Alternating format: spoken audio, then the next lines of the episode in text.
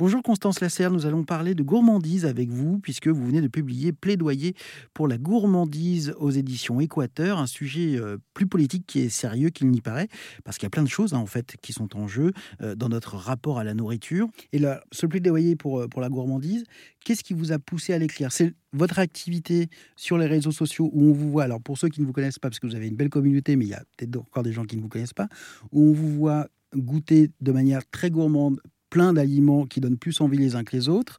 Et donc, vous avez commencé à vous prendre des réflexions, mais comment tu fais? Euh, Comment tu fais pour manger tout ça? Euh, Tu vas grossir, fais gaffe à toi. C'est ça qui, au bout d'un moment, vous a dit, attendez, stop, euh, moi je fais je fais d'abord ce que j'aime faire.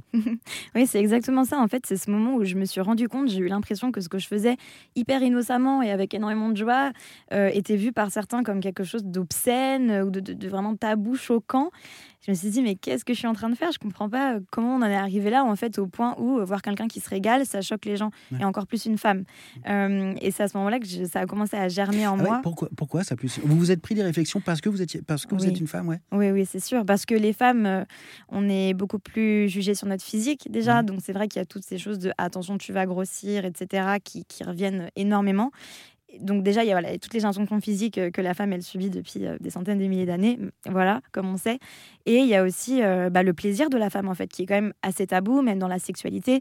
Une femme qui affiche un appétit sexuel abondant, elle va être très mal regardée, contrairement à un homme, ça va faire de lui un homme, mais une femme, si elle l'assume, ben, elle va être pointée du doigt.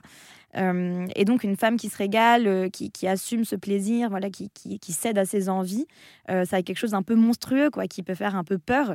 Et donc je voyais des hommes qui me disaient attention, c'est la cannibale, bientôt c'est toi qu'elle va manger.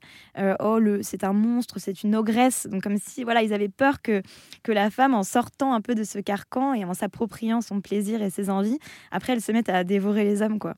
Et est-ce que, alors on a parlé des retours négatifs que vous aviez pu avoir sur vos vidéos, est-ce que vous avez aussi des retours positifs qui vous montrent, qui vous prouvent même, j'ai envie de dire que, eh ben oui, euh, vos vidéos, ce que vous faites, font du bien?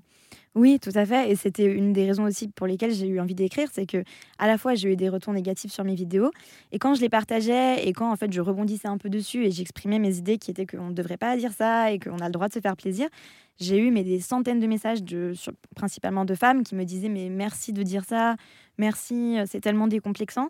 Et même des gens qui me disaient, euh, je regarde tes vidéos, ça me fait du bien.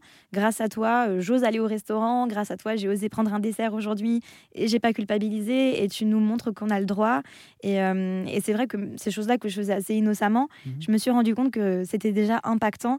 Et c'est là que je me suis dit, bah, il y, a du travail à faire. En tout cas, il y, a des, y a des gens à aider. Et, et c'est vrai que c'est ça qui donne du sens aujourd'hui à ce que je fais, c'est de me dire que ça fait du bien. Et si quelqu'un a passé un bon moment grâce à moi, à manger dans un un bon restaurant, s'est fait un bon petit plat, s'est fait plaisir ou a fait plaisir à ses amis, sa famille, bah, j'ai tout gagné. Comment vous pourriez avoir encore plus d'impact? Comment? Ouais. Euh, bah, c'est un peu ce que j'essaye euh, de faire aussi aujourd'hui, c'est que je pense que quand on a une communauté, on ne peut pas ne pas s'engager sur certains sujets. Et euh, moi, j'ai vraiment des valeurs qui me sont chères. Donc, évidemment, il y a tout ce qui est autour de, la femme, etc., du corps dont j'essaye de parler. Et j'essaye aussi de montrer qu'on peut être gourmand tout en prenant en compte les enjeux euh, actuels, euh, éthiques, environnementaux, etc. Et donc, voilà, de proposer des alternatives à la viande qui sont hyper gourmandes, des recettes, voilà, de, et aussi de sensibiliser aux faits maison et à ce qui est bon ou pas pour la planète, pour les humains et, de, s'engager voilà, pour, pour soutenir et mettre en avant des initiatives qui nous correspondent et qui correspondent au monde dans lequel on a envie de vivre. Merci beaucoup Constance Lasserre d'être euh, venue dans les studios d'RZN Radio nous présenter votre plaidoyer pour la gourmandise paru aux éditions Équateur. Merci beaucoup de m'avoir reçu.